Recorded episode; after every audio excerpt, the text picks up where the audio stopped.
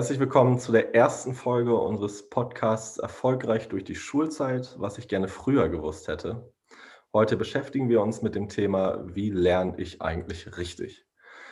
Ja, und ich bin heute nicht alleine dabei, sondern der Marvin ist auch dabei. Und ich würde ganz gerne mal von dir wissen, Marvin, wie hast du eigentlich früher gelernt oder was verstehst du überhaupt unter Lernen? Ja, hallo von mir aus. Ähm, ja, wie habe ich früher gelernt? Also ich muss zugeben, in der Schule habe ich immer kurz vor den Klausuren recht viel gelernt. Bin irgendwie so damit durchgekommen, aber aus heutiger Sicht muss ich auch sagen, dass das vielleicht nicht so perfekt war und dass man da auf jeden Fall viel verbessern kann.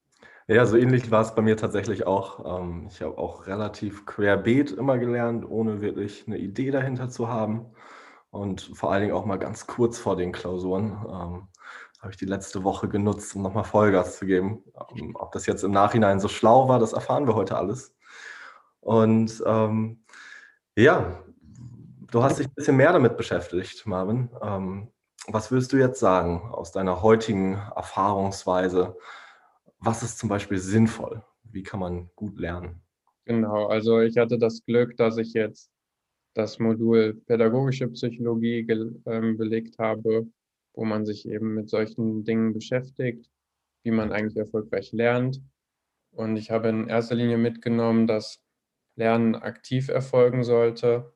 Also, dass man nicht einfach nur sich ein Video anguckt und nebenbei was anderes macht. Man soll sich aktiv damit beschäftigen, ähm, dass man aufeinander aufbauend lernt, also bestimmten Stoff sich anschaut und dann Verknüpfungen auch herstellt dass man auch selbstgesteuert lernt.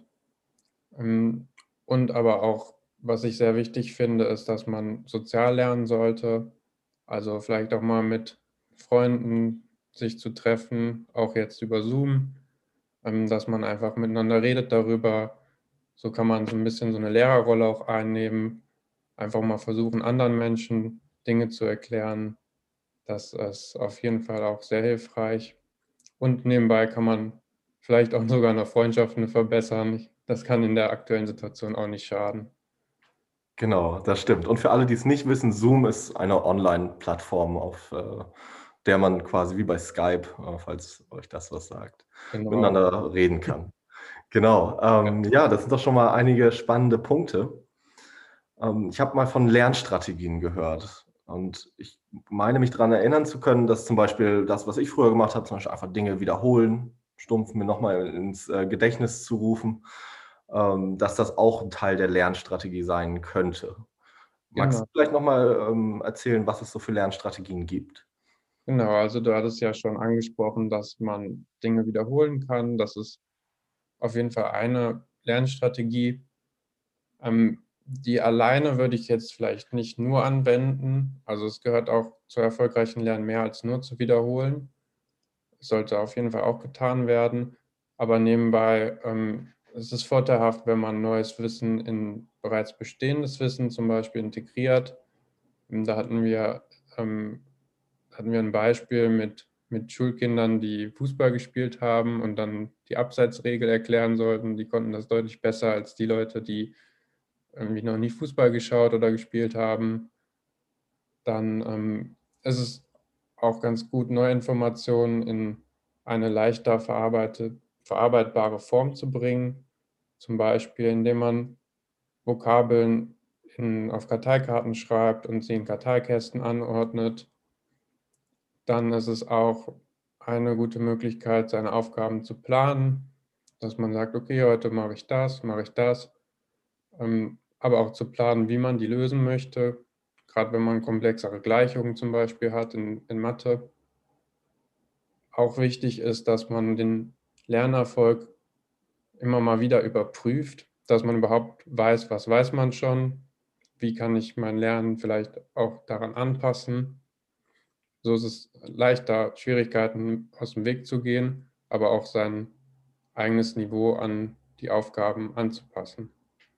Oh ja, ja, das klingt doch schon mal alles sehr, sehr spannend. Das sind auf jeden Fall viele Sachen, die ich damals jedenfalls nicht bewusst angewendet habe. Ähm, wenn ich jetzt all diese Lernstrategien anwenden würde, ne, könnte ich dann in drei Monaten zum Beispiel perfekt Spanisch sprechen? Ja, ich glaube eher nicht, dass du das dann perfekt könntest. Ähm, so ein paar Basics würdest du sicherlich können.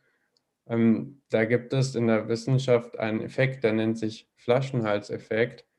Ja. Der beschreibt ganz gut, warum man jetzt nicht so in kurzer Zeit ganz viel lernen kann. Ähm, man kann sich unser Gedächtnis so ein bisschen wie so eine Flasche vorstellen. Die ähm, Informationen sollen halt in die Flasche rein. Mhm. Und damit sie dort reinkommen können von außen, müssen sie allerdings durch den Flaschenhals. Und man kann denken, also wenn man sich das jetzt als Wasser vorstellt, beispielshaft, dass die Informationen dann durch den Flaschenhals nicht so schnell durchschwimmen, ähm, wie als würde man jetzt direkt ein Glas nehmen. Und das ist das sogenannte Arbeitsgedächtnis, was Informationen erst verarbeiten muss, bevor sie dann ins sogenannte Langzeitgedächtnis, also die, den Kern, den Hauptteil der Flasche reinfließen können. Das kostet eben viel Zeit. Ah, okay. Also quasi so ein bisschen wie so bei einer Sanduhr, wo der Sand in der Mitte dann langsam durchgeht. Ähm, und hätten wir diese Verengung nicht, dann wird es wahrscheinlich deutlich schneller gehen, richtig? Genau, das ist vielleicht sogar noch besser, das Beispiel zur Veranschaulichung. Okay. Das klingt ja schon mal sehr spannend. Das heißt, ich brauche zum einen, wenn ich jetzt etwas möglichst gut lernen möchte und auch die Lernstrategien alle angewendet habe, erstmal viel Zeit, um das dann zu verinnerlichen. Ähm, gibt es denn noch weitere Punkte, die vielleicht auch nochmal wichtig wären? Ja, es gibt auch noch weitere Punkte. Ähm, es wird da von bewusstem oder intelligentem Üben geredet. Das meint, dass man auf Lernzuwächse hin konzipiert sein Lernen ähm, damit einhergeht, dass man Schwierigkeiten immer an den Lernstand anpasst, also sich nicht zu schwierige Aufgaben sucht und nicht zu leichte Aufgaben, dass man viele intensive Übungsgelegenheiten nutzt, dass man sich kontinuierlich selbst beobachtet und sich selber Feedback gibt.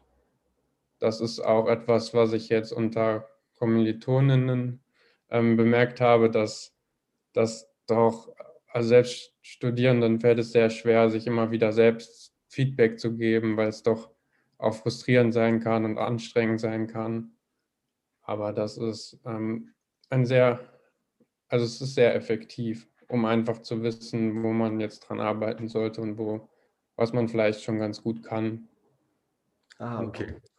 Ja, es klingt ja schon mal sehr spannend. Am Anfang hatte ich auch nochmal erwähnt, dass ich früher häufig zum Beispiel kurz vor Klausuren mir versucht habe, den ganzen Stoff beizubringen ähm, und wirklich nicht viel Zeit hatte. Meinst du, das ist jetzt so im Nachhinein gesehen eine gute Art und Weise zu lernen oder hättest du da noch einen Vorschlag, wie es vielleicht besser wäre?